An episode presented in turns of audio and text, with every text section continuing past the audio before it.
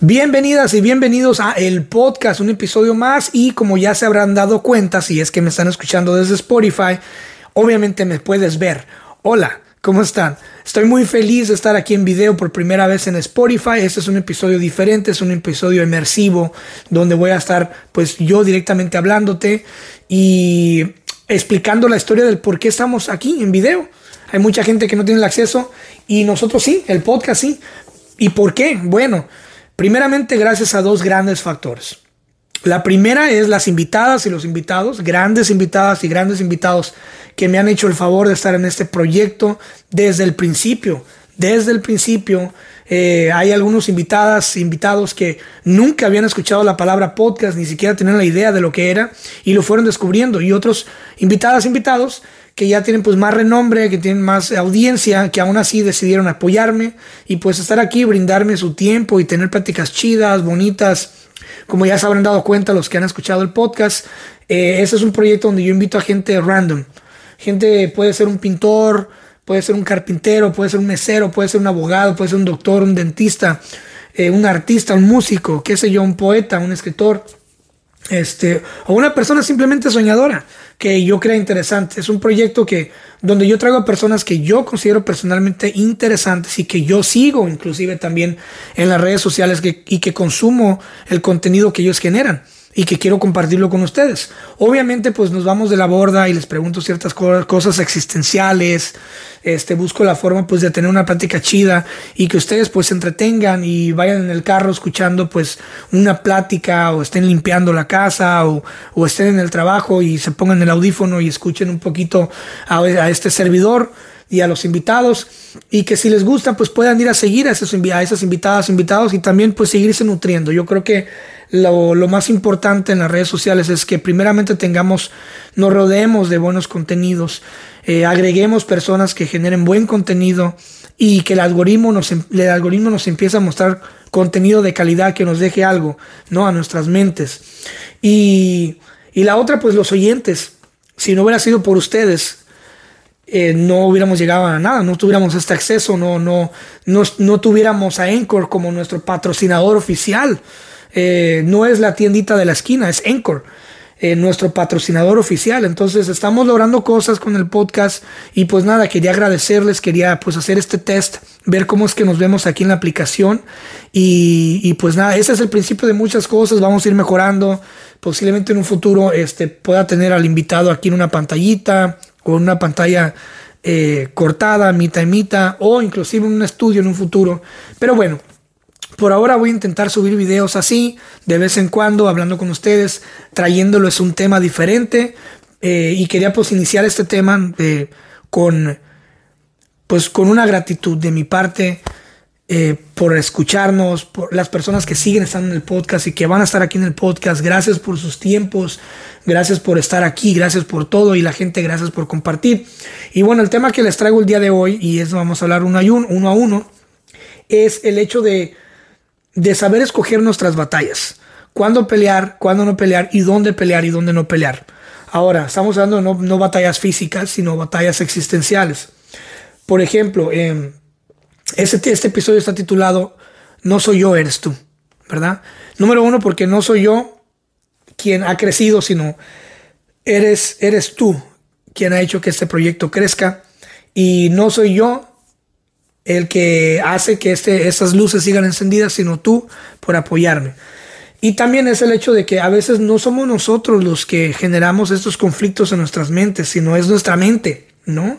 si nos, si nos separamos así o la separamos como un ente diferente, si ya ves que todos tenemos esa voz en nuestra mente, esa voz de la conciencia, digamos que la hagamos un personaje alterno a nosotros y la culpemos por todo, ¿no? Hay mucha gente que, que piensa que el, el, o el opinar, el llegar opinando o romper el hielo opinando eh, muy fuertemente en temas, en una conversación, de una conversación del lado A al lado B, y de repente llegue un lado C a imponer una, un punto de vista y genere que el lado A y el lado B entren en conflicto y después el lado C se retire de la plática, hay mucha gente así, hay mucha gente que disfruta generar eh, polémica. Eh, se les llama comúnmente amarranavajas, ¿no? Que les gusta llegar a insertar una idea tóxica eh, y generar polémica. Entonces, eh, muchas veces si tú eres una de esas personas que dices, bueno, es que yo estoy bien, yo estoy correcto en lo que yo digo, y se estaba platicando, por ejemplo, de un tema delicado como la, la, la religión, el aborto, yo voy a llegar y voy a implantar mi idea sabiendo que una de esas partes se va a molestar, porque siempre hay una, una parte en contra y una parte a favor de cualquier tema. Y hay personas que llegan y conscientemente llegan a, plantar esa semillita en la conversación y generar polémica. Y empiezan a, a, hacer polémica creyendo de que así pueden cambiar las mentes, las mentalidades. Si tú eres una persona que tiene fuertes argumentos, que estás estudiada, que tienes conocimiento en muchas cosas y quieres esparcir ese conocimiento y quieres de alguna forma impactar en otras personas, no creo que sea conveniente que llegues eh, generando polémica en conversaciones ajenas. Lo más conveniente es llegar y generar tu propia conversación y pues simplemente escuchar ambas partes. Mira, la, las veces que más he aprendido yo en esta vida es escuchando.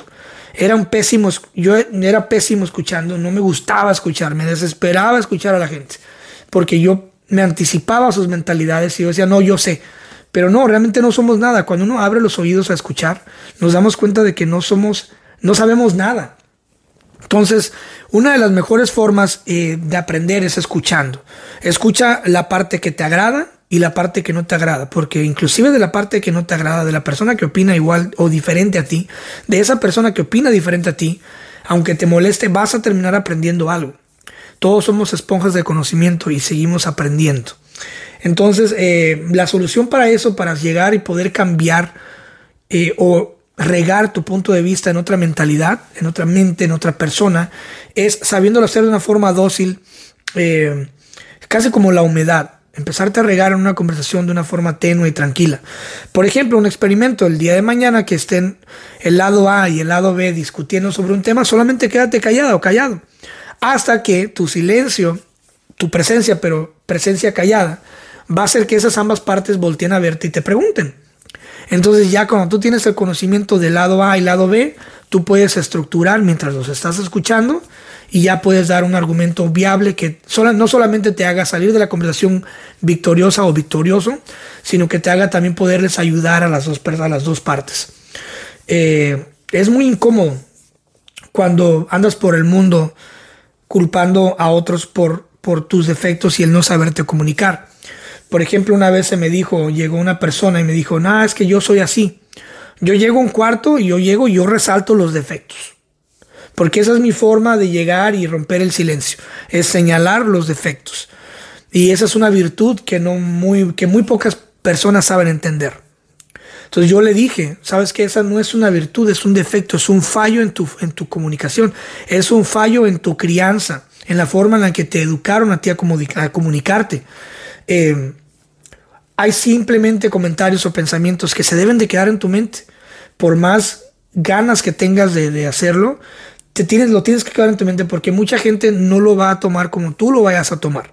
Entonces, por ejemplo, en el podcast, cuando invito a personas a platicar, sí estructuro ciertas preguntas, pero también tienes que dejarles un tiempo para que la gente se desenvuelva y se explique.